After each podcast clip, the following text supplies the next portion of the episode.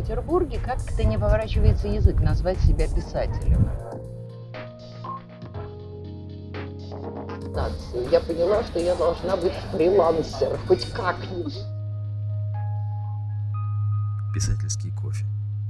Подкаст Русины Шихатовой. Я, Елена Чижова, приглашаю вас в Петербург на чашечку кофе. Осторожно, двери закрываются. Следующая станция Горьковская.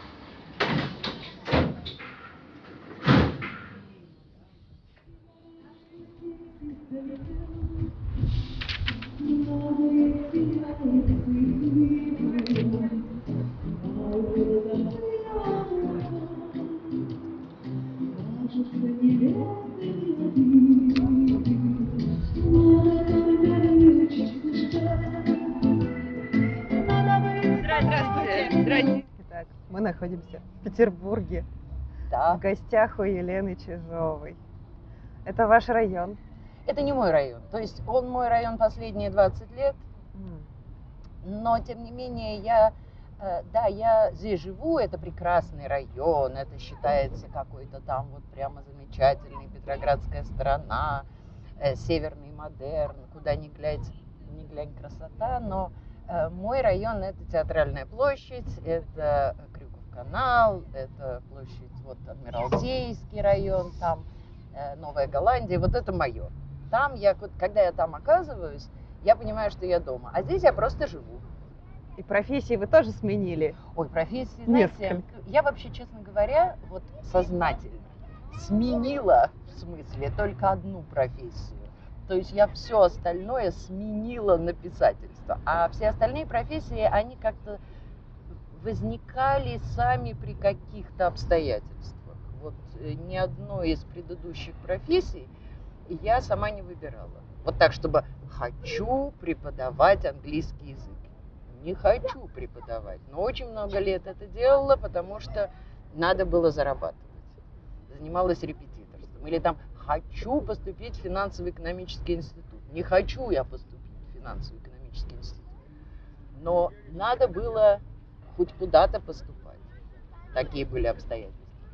А куда я хотела, туда не принимали. Поэтому, поэтому вот так получилось. Ну, слава богу, в какой-то момент э, взяла это дело. Я один раз в жизни взяла это дело в свои руки. И бизнесом также занималась. Вот, вот это довольно подробно э, описано в «Таракотовой старухе». Вот, ну, разумеется, это не биографическая книга, но тем не менее, вот как-то случайно в 90, начале 90-х на волне вот этого такого, знаете, открывающегося портала, вот оказалась там и очень, ну, так очень активно и довольно успешно занималась.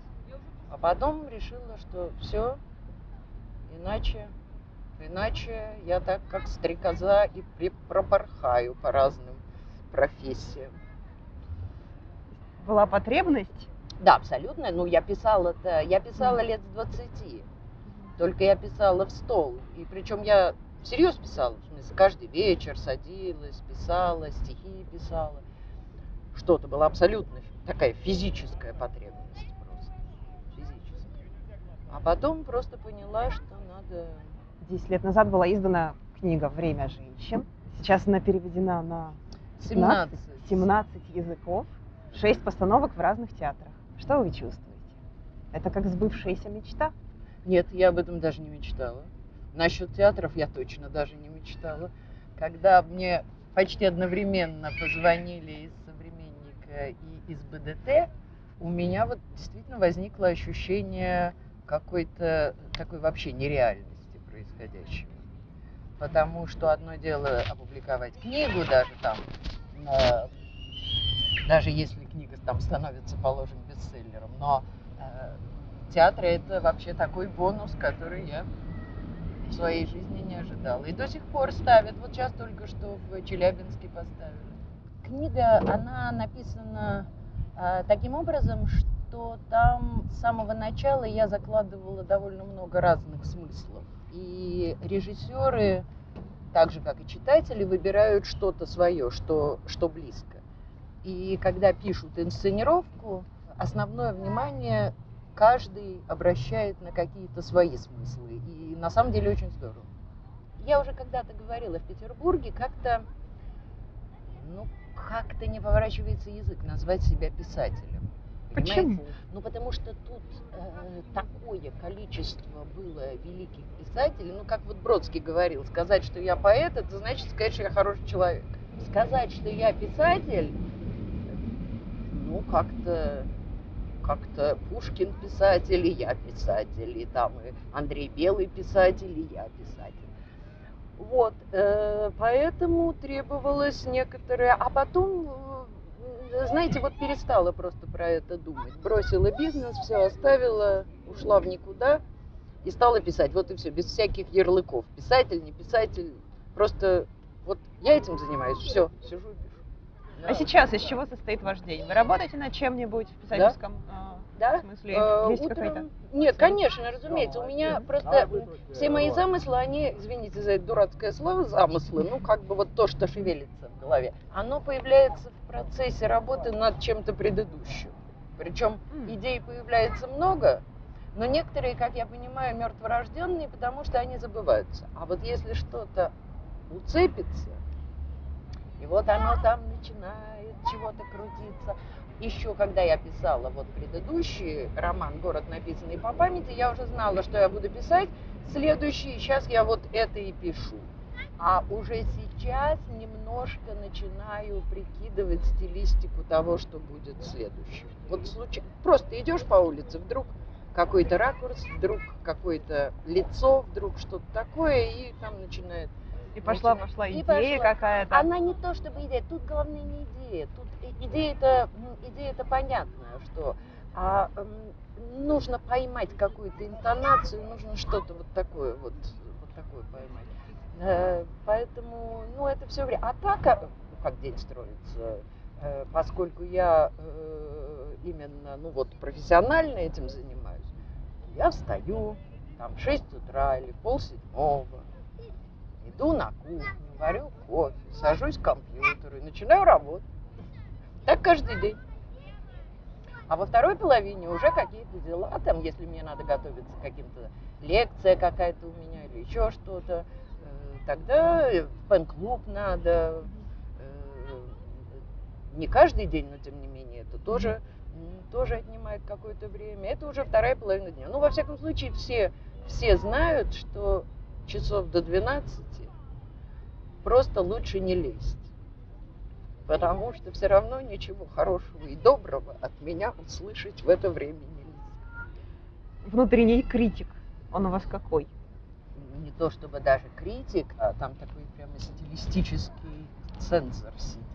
Ну, это все время, когда я пишу, я сама нахожусь внутри, но и отдельно что-то от меня вот смотрит на то, что я делаю. Вот такого, знаете, что написала, и с умилением смотрю, думаю, боже мой, как, как же вот хорошо получилось. Нет, это большая редкость. Начали говорить о том, как к вам приходит текст. А И тут к нам приходят барабаны. немножко. Пойдемте пройдемся. Да. Как я провожу свободное Да. время? Кино, театры. В театр, да. Кино Выставки? редко, потому что обленилась, потому что привыкла смотреть на планшете. Ну, читаю. Кино из последнего просмотренного. Не сериал «Чернобыль» я смотрела, ну, Ага. как и все, Да. э, И разумеется. как вам Чернобыль? Ой, замечательно. Мне кажется, что просто замечательно. Кроме всего, что туда вложено, меня, конечно, поразила вот эта абсолютно добросовестная работа с какими-то предметами быта, Отношение к вот деталям. отношение к деталям. Вы знаете, я просто вот смотришь и не веришь своим глазам. Какой-то календарик на столе, э, какая-то ручечка лежит, какое-то что-то.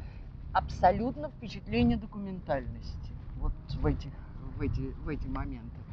Так, ну вот начали говорить о том, как, как появляется, собственно, текст. От задумки до идеи приходят слова. Вот как эта история к вам пришла, «Время женщин». Что это? Ну, эта история вообще как-то довольно легко пришла. Я писала какой-то свой предыдущий роман, я не помню, что там было до этого сейчас, поскольку это все довольно давно уже. И просто начали сниться такие какие-то три старухи, которые друг с другом разговаривали. Причем во сне я точно помнила, о чем они говорят, а когда я просыпалась, я не помнила вообще, о чем они говорят. Вот я точно помню, как они сидят, во сне я слушаю, все вот просыпаюсь с ощущением, что они мне что-то очень важное говорили между собой и мне. И после... где-то это все продолжалось полгода. Вот так вот, то снится, то не снится. Ну вот и по прошествии полугода я вдруг, ударив себя по лбу, наконец сообразила, смекнула, что это новый роман. Сделаешь первый файл до последнего варианта, ну в среднем, в среднем два года проходит такой вот ежедневной более или менее работы, но за минусом каких-то разъездов, отъездов. Поэтому, конечно, каждый роман это где-то там шестой, там пятый вариант.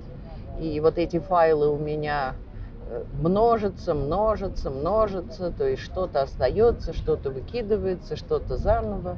Э, Много раз приходится начинать сначала и дальше. Ну, такая обыкновенная, в общем, работа. Ну да, Писательская рутина. Да, да. Наверное, с годами это не пугает и не останавливает. Нет, э, это не пугает. Ну, я не знаю, как у кого, но у меня вот первая половина романа, это, э, знаете, есть такой, э, такая шутка насчет того, что первую половину учебы студент работает на зачетку, а вторую половину зачетка на него. Вот я, когда что-то пишу, первая половина того, что я пишу, вот романа, это всегда дико тяжело. Вот я не понимаю, куда меня тащит, правильно ли меня тащит, что я, я стилистически сомневаюсь. В общем, муки адовы. Герои тоже, то они появляются, то, то какие-то второстепенные герои норовят вылезти в главные. В общем, там какая-то сложная, прямо вот каждый раз просто очень, очень тяжелая. Как, знаете, как камни гружу. Но если все это выдержать, то во второй половине они уже начинают сами. И вот это уже прямо вот почти кайф. И ради этого, конечно, начинаешь заново. То есть, то есть как вы чувствуете, когда текст живет своей жизнью, что это? Ну, это как маленький ребенок. Ну, наверное, через полгода, через год это уже становится совсем взрослым ребенком. В том Хм. смысле, что вроде мое, но с другой стороны, это человек, который или книга живет уже какой-то самостоятельной Но жизнью. все равно младенца приходится там в ясли отдать, к редактору опять же, к Нет, издателю. Это да, пока, пока взращивать будут младенец, это вместе. все еще, да, это все еще э, процесс воспитания или там чего-то. А потом книга уже потом, э, конечно, я страшно радуюсь, когда люди пишут что-то, когда, э, когда появляются какие-то отклики, ну, разумеется, радуюсь. Но потихоньку это действительно так вот как-то остывает. Э, Иногда даже забываешь. Вот бывают случаи, когда кто-то из читателей спрашивает, а вот так- такой-то герой, а вот он там туда-то пошел, а вот почему он это сделал? А я не помню. Я вообще не помню, что там было. Ну так приблизительно. помню. Э, Помните ваши ощущения, когда вы впервые увидели свой текст, изданный в книгу? Как это было? Эм, Как это было? Значит, э, понимаете, эм, это было довольно буднично, потому что я очень довольно много лет публиковала свои романы в журнале «Звезда», и никто вообще не хотел, ни одно издательство не хотело выпускать книги. Почему? Книги. Ничего, вот я даже получала какие-то премии и прочее. Нет, и все, ну, как бы никто не хочет. А что сделать? прям приходили отказы или просто не Нет, я- отвечали ничего? Я особенно это? не бегала М. по, по издательствам, но Мгм. те издательства, несколько, которым я предлагала, просто говорили, нет, извините, это, это нас не интересует. Ну, не интересует, не интересует. Значит, в конце концов, э, прошло, ну, наверное, вось- лет восемь. Я уже выпустила несколько романов, получила две премии. Нашелся спонсор, просто который из моих многочисленных друзей, просто который решил, ну, хватит уже это все, как-то выглядит как-то все это глупо.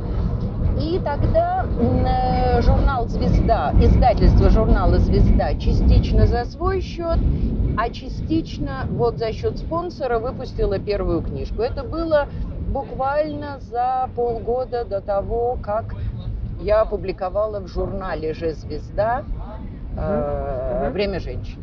А, Потому что э, премию получил журнальный вариант. а, Другое дело, что да, Ничего другое себе. дело, что э. Елена Шубина обратилась ко мне с идеей издания этой книги и вообще с идеей сотрудничества еще на этапе, когда только был объявлен э, лонглист. Первое издание вышло после того, как я получила диплом. невероятно. Невероятно, но факт. За реакцией иностранного читателя вы следите? Э, Вы знаете, Как- да, как разумеется, за я слежу. встретили книгу. Я, разумеется, слежу, э, ну, в том объеме, в каком могу следить, потому что мой агент посылает мне какие-то отзывы, что-то довольно часто я езжу какие-то презентации, потому что и другие книги постепенно э, выходят. Э, э, Как правило, отзывы очень хорошие, но, как сказать, вот в прошлом году вышла эта книга «Финляндия», и я была на книжной ярмарке, и эм, моя коллега, финская писательница Сирпа Кяхани, она, мы с ней вместе вели, она вела презентацию, она читала по-фински отдельные куски из э, этой книги. И я сидела и слушала, не понимая ни единого слова, разумеется. И я видела, как люди, сидевшие, большой такой был зал, и люди, сидевшие в первых рядах, сидели и плакали. Просто вот слушать, слышать, их. Вот такие, конечно, потрясения, они действительно остаются в памяти, потому что это уже, знаете, какая-то производная второго порядка. Потому что это даже не мой текст, это текст переводчицы, и тем не менее люди сидят и плачут. То есть вот это было для меня какое-то сильное прям потрясение. На встрече в «Современнике», где мы с вами познакомились, вы говорили, что роман – это н- не совсем жизнь. Конечно, разумеется. Роман это вообще не жизнь. Роман это образ жизни. В, обо- в обоих смыслах этого слова. Образ жизни как я живу внутри этого, пока пишу. И в том смысле, что это все же некая, некая, ну как сказать, это не фотография жизни и не картина жизни. Это действительно некий очень выверенный образ жизни, потому что жизнь, она, разумеется, состоит из миллионов мелочей. А в романе все-таки любая мелочь, которая просачивается на страницу, она, во всяком случае, в идеале должна каким-то образом работать на общий замысел, а не просто нанести, нанести э, гору всяких подробностей или там еще чего-то, э, каждый штрих должен, э, во всяком случае, ну, об этом мечтается, должен как-то работать. Э, в жизни все совсем не так. Ну да, тут и добавить нечего. Да, в жизни абсолютно не так, просто даже наоборот. В жизни просто даже совсем наоборот. Я веду скорее к тому, насколько это личная история. То есть Абсолютно не лично. Мгм. Никакого отношения к моей личной. Другое дело, что любая история, которую я пишу, разумеется, я смотрю на что-то своими собственными глазами, своим опытом. Ну да, через призму личного Через- опыта. да, я- я это всё и видела. Я помню, то есть я родилась в этой квартире, которую я описываю, я описываю окрестности. Одна из этих бабушек, то есть три бабушки, это три, три таких побега из одной моей прабабушки, разные стороны, которые я пытаюсь э, построить. Э, Там Антонина, предположим, это э, ну, так, как я представляю себе мою покойную бабушку, мамину маму, которую я никогда в жизни не видела. И девочка это, наверное, в какой-то мере я, но и не я, потому что это не моя семья. Но очень много того, что я помню, конечно, конечно, да. Очень многие читатели мне говорят, боже вы такие помните детали, вы помните, сколько что стоит, это так поразительно, вот мы даже кто-то проверял, сколько стоил там телевизор в это время, сколько стоит еще что-то. Ну, конечно, я не, не все детали наизусть помню, и когда я э, писала про телевизор, я все уже провела собственное расследование, уточнила это все. Но тем не менее, да, э, если бы я, другое дело, понимаете, если бы я Это к вопросу о том, обязательно ли для писателя вот какие-то памятные детали. Думаю, что не обязательно. Эм, Если бы я этого не помнила, я бы, наверное, просто писала о другом. Просто меньше было бы вот таких деталей. Но все же это история именно о том времени, возвращение исторической памяти. Это Конечно. возвращение справедливости во многом. Или эти голоса. несправедливости. М, Или несправедливости. Потому что несправедливость тоже нужно помнить. И я к тому, что историческая память это абсолютно не то, что напела на ухо бабушка. Все зависит от бабушки. А вообще-то есть и литература, есть вообще и история, есть и историческое образование, и много-много всего. Потому что одно дело, ну вот у меня тут бабушки все более-менее продвинутые получились. А такие бабушки, знаете, бывают, что они такую историческую память разведут. Ну, мне кажется, если бы историю изучали по По бабушкам. описаниям жизни и быта, это, может быть, лучше бы работало. Ну, это то, что называется индивидуально, вот как бы личная история. Э, Это то, что я пыталась и, как мне кажется, в какой-то степени сделала вот в последнем романе «Город, написанный по памяти», там, где я принципиально старалась Разумеется, там есть фон история Советского Союза, есть широкий фон Ленинград, Петербург, но тем не менее я хотела писать через историю вот отдельных людей, просто моей семьи, Конечно. куда я могу дотянуться. Знаете, когда начинаешь писать, думаешь о том, что, может быть, это будет какое-то слишком инди- индивидуальное повествование. А потом, вот когда город, написанный по памяти, вышел, я стала получать такое большое количество откликов от людей, и все говорили просто одно и то. У нас ровно то же самое в семье. У нас ровно то же самое. Я понимаю, дело не в отдельных деталях, а вот эта общность такой исторической судьбы, вот общность города. Так же, как и я, когда я читаю какие-то дневники людей, блокадные дневники или там послереволюционные какие-то дневники, вот все равно это возникает мысль, что это наше, мое. Вот это мое, хотя это другие люди. Идете вы по улице, Да? пришла мысль. Все тут. Все тут? Что там? Нет, Сумки, ну, блокнот, ручка, Ну, какие-то всегда... заметки в телефоне. Нет, в телефоне нет, э, обычно всегда. Знаете, как правило, на чем угодно. Вот просто на чем угодно На бывает. салфетке в кафе. Вот на каких-то вот таких вот. Мгм, Можно посмотреть. Вот. А что это такое?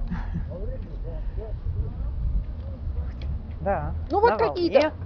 Да, Ага, вот какие-то какие-то вещи, которые вдруг приходят. Сразу надо в метро, значит, надо выйти, сесть где-нибудь, быстренько для себя набросать. Очень часто на чеках. Вы знаете, иногда э, раз вот в каком-нибудь кошельке, знаете, валяются здесь какие-то там чеки, Да. я уж не знаю, чего они валяются. Открываешь, вытаскиваешь чек и быстренько на нем там что-то такое. Сюжетную линию. Не сюжетную, нет, эм, какие-то слова.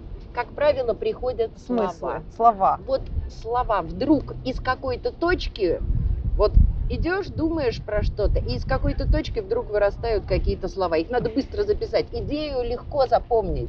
А. Идея, это знаете, что называется, Да. и дурак запомнит. Ага.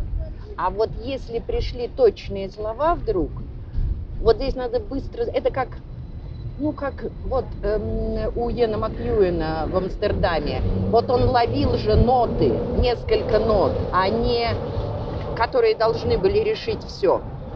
Он же не идею ловил, а несколько нот. Писатель работает не с идеями. С идеями работает философ. А мы работаем со словами и с мыслями.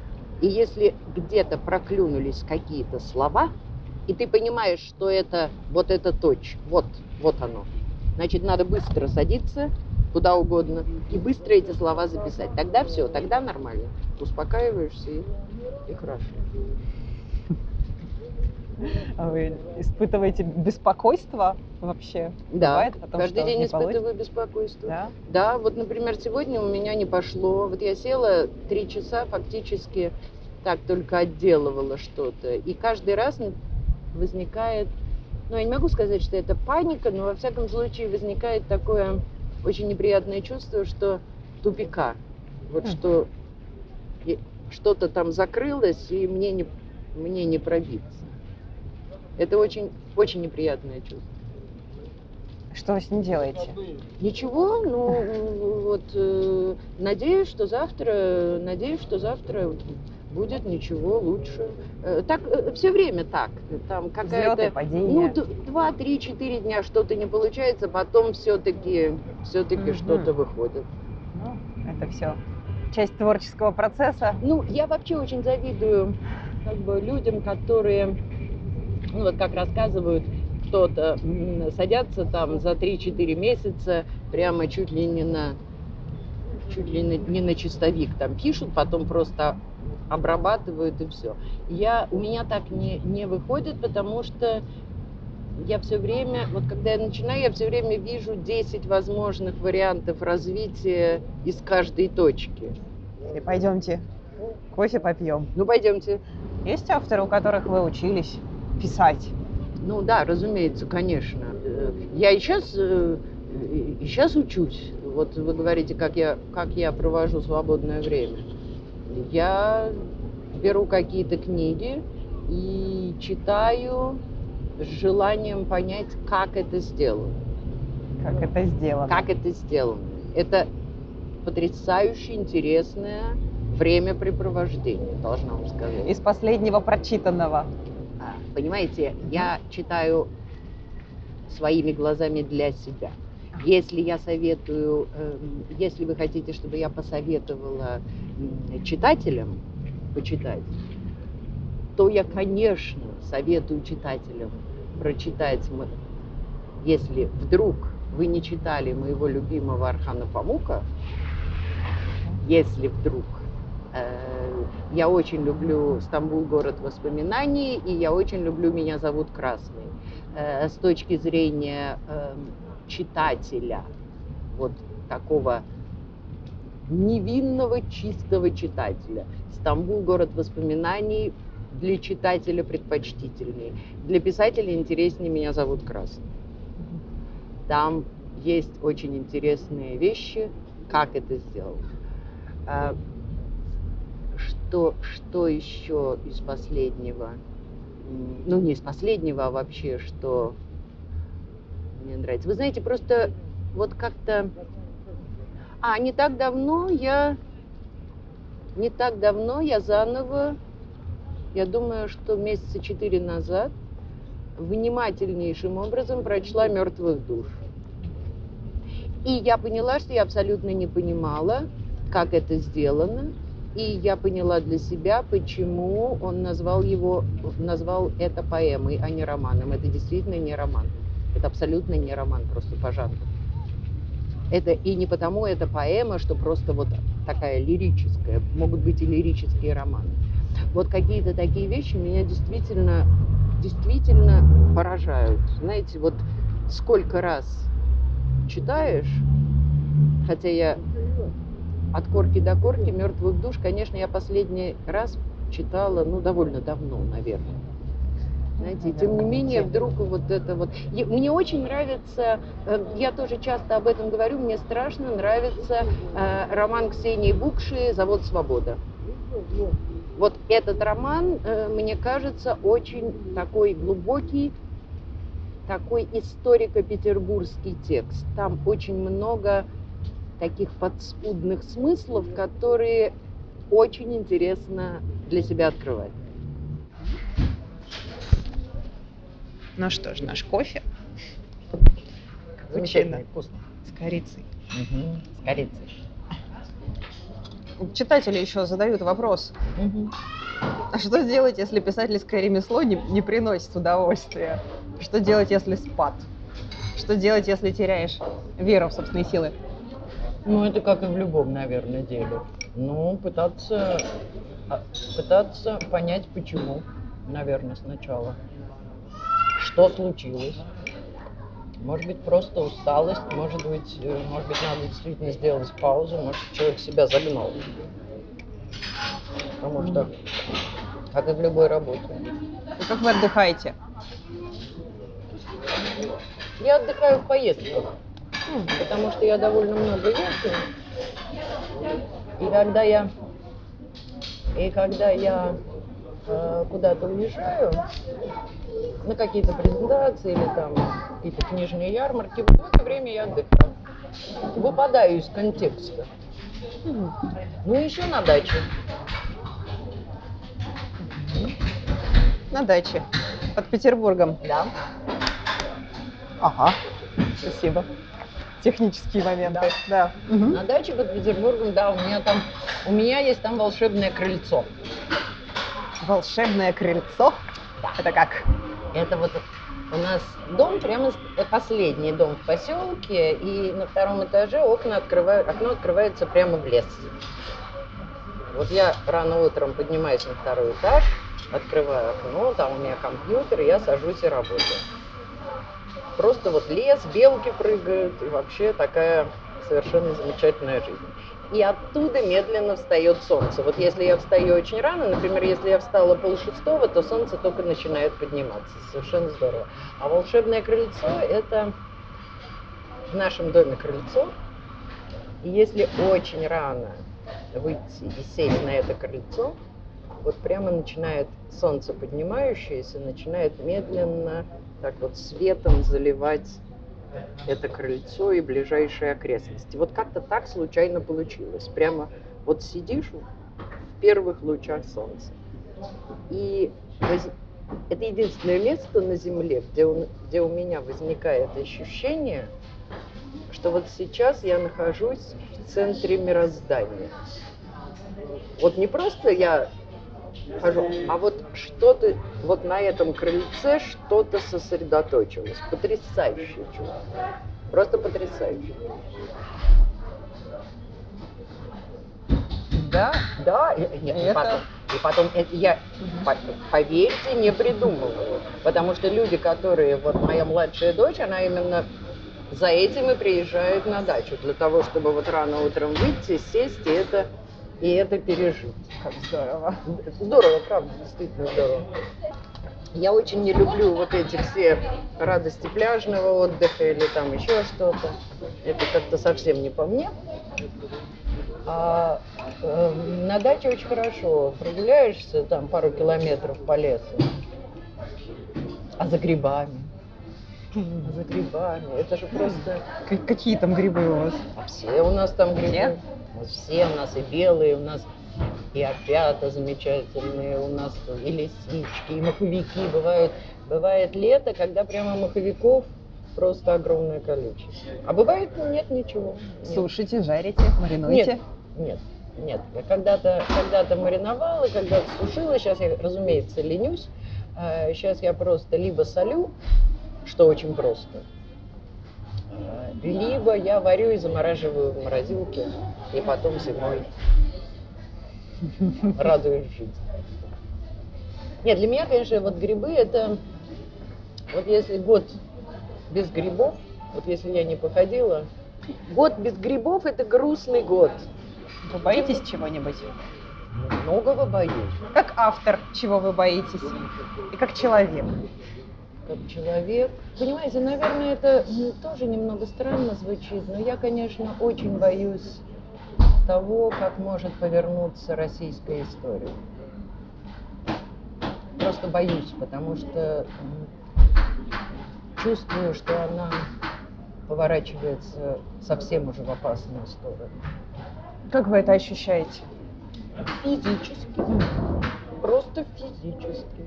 Вот как, сильное напряжение.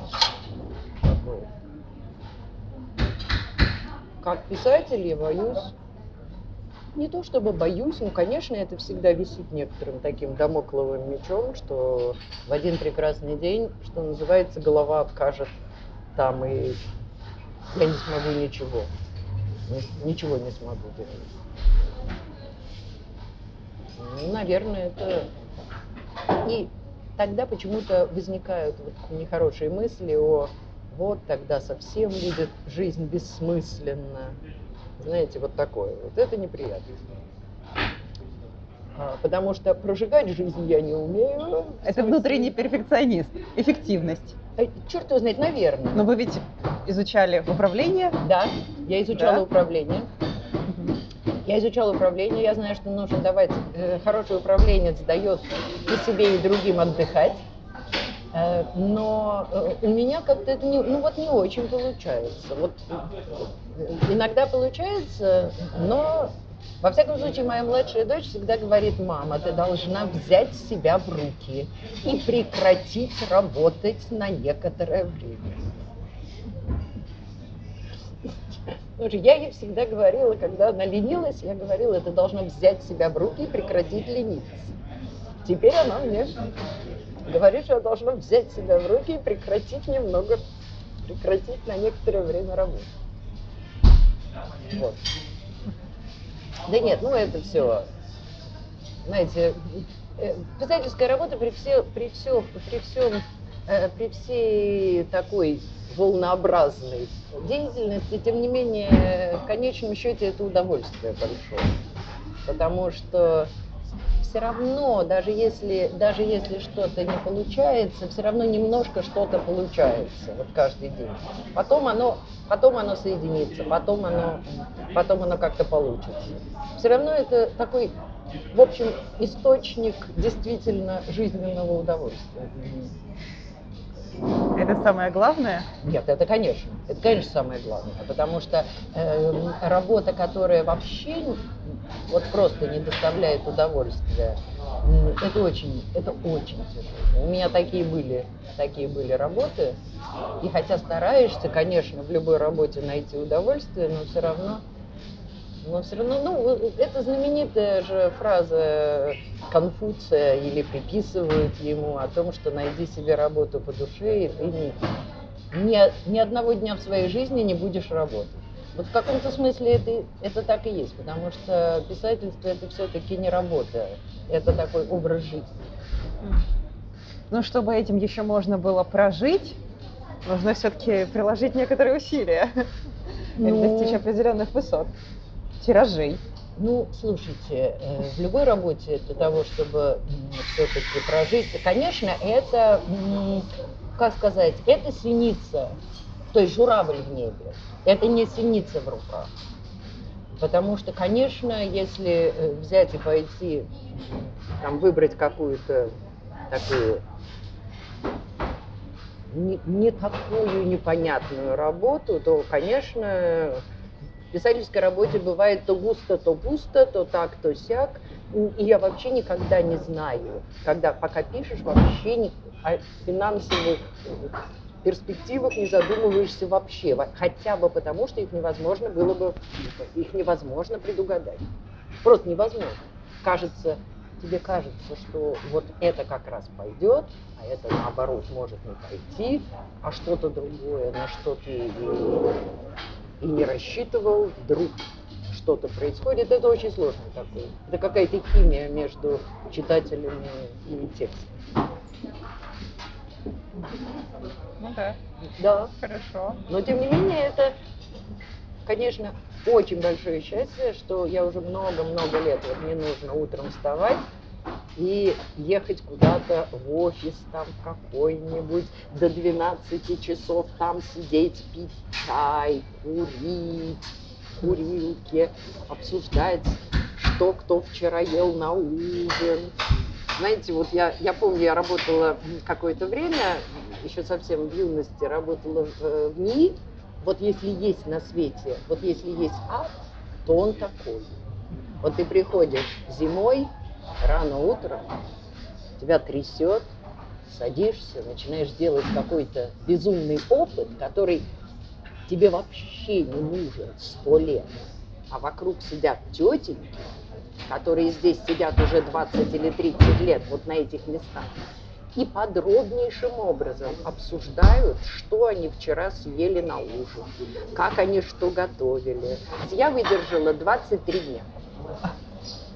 23. О, да. Потом у меня было такое чувство, что вот или я сейчас сбегаю, просто вот среди дня делаю, или я сейчас суну голову вот в эту печь, в которой происходит, э, про- про- происходят вот эти опыты. Потому что это правда ад какой-то. Просто какой-то ад.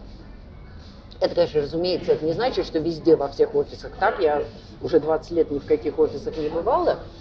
Но, видимо, это заложило во мне правильную ориентацию. Я поняла, что я должна быть фрилансер, хоть как-нибудь, хоть так, знаете, хоть тушкой, хоть чучелком. Ну, невозможно же прийти на работу, тебе говорят, чай будем пить. Ну, ты же не можешь сесть в угол куда-то, да и потом... Слушайте, я работать пришла, да? Да, ну, я работаю, потому что совсем Да. скажут дура. Значит, соответственно, садишься. Ну, вот так, ну, такой, такой как бы, ну, вот такой темперамент, такое вот, такое. Нет. В советское время это вот вообще. Сейчас как-то, сейчас все-таки немного вот flexible вот это все, все же. Потому что можно договориться, можно немножко, немножко сдвинуть, можно немножко там туда-сюда как-то. А вот что вчера кто ел на ужин, это самое страшное. Спасибо за этот разговор. В общем, Да. это был писательский кофе. Мы в Петербурге в гостях у Елены Чижовой. И я Расима Шихатова. Подписывайтесь во всех приложениях для прослушивания подкастов и телеграм-канал «Писательский кофе». Спасибо вам.